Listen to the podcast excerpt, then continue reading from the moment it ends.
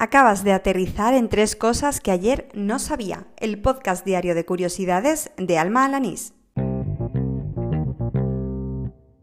Este es el episodio número 32 del podcast, el correspondiente al martes 15 de octubre de 2019. Y hoy no hago más introducción que estoy muy cansada. Así que al lío. Hay libros antiguos que son verdaderas joyas, como la Biblia Kennicott, que es una edición que se escribió e ilustró en A Coruña allá por 1476. Lo que tiene de especial esta Biblia es, además de la belleza de sus ilustraciones, según quienes la han visto, es que es de origen sefardí, por lo que la expulsión de los judíos que decretaron los reyes católicos condenó a esta edición al exilio. En los últimos 150 años se ha custodiado en la biblioteca de la Universidad de Oxford y el próximo 14 de noviembre llegará a la ciudad de la cultura de Santiago para exhibirse por primera vez en España. En el reportaje del país en el que he descubierto esta historia ofrecía muchísima más información no solo de la Biblia Kennicott, sino también de la propia exposición, así que dejaré el enlace para quien quiera consultarlo.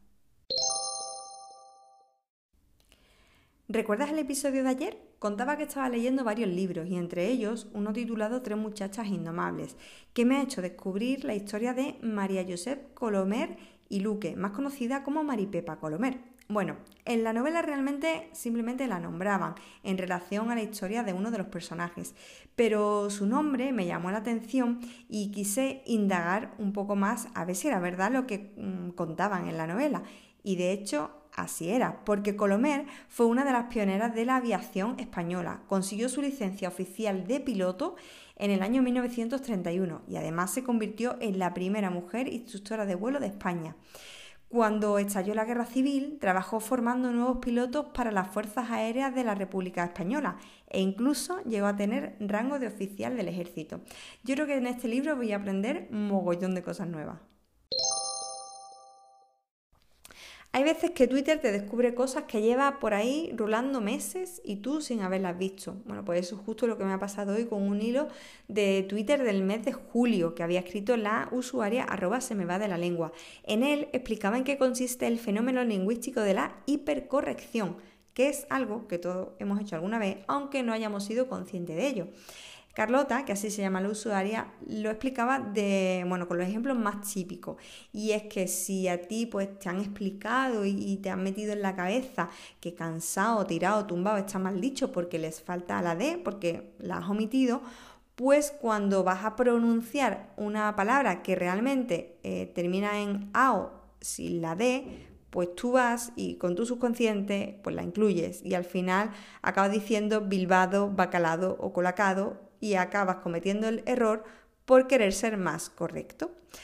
Bueno, pues la verdad es que el hilo era muy cortito, de todas maneras lo dejaré enlazado en las notas del programa y también me ha servido no solo para conocer el fenómeno de la hipercorrección, sino también para descubrir que la palabra espúreo, que no es algo que yo diga todos los días de mi vida, pero que alguna vez he utilizado, pues está mal dicho.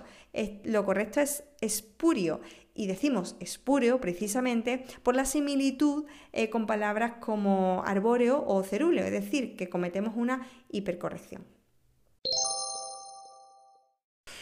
Y con esta hipercorrección termina el episodio número 32 de Tres Cosas que ayer no sabía, el del martes 15 de octubre de 2019. Me voy y te recuerdo que me puedes seguir en Apple Podcasts, en Evox, en Overcast, en Pocketcast, en Anchor.fm en fin, en el podcatcher que uses habitualmente, porque si buscas tres cosas que ayer no sabía y no aparece en el buscador, siempre tienes la opción de añadir el enlace RSS de manera manual. De hecho, pues mira, como no ya no lo tengo, pues voy a aprovechar y te voy a pedir que si te gusta este programa, pues que me lo digas, claro que sí, que le dejes me gusta, que dejes comentarios, valoraciones, review, que lo compartas en redes sociales, en fin, esas cositas siempre ayudan y además así haces que otras personas pues también me conozcan. Y por mi parte, si lo que quieres es contactar conmigo directamente, pues me tienes en Twitter, buscas por arroba almajefi y ahí pues, mm, pues tienes vía directa para contarme cualquier cosa nueva que ayer no supiera o también pues hacerme algún comentario acerca de este podcast. Nada más, te espero mañana. ¡Hala! ¡Con Dios!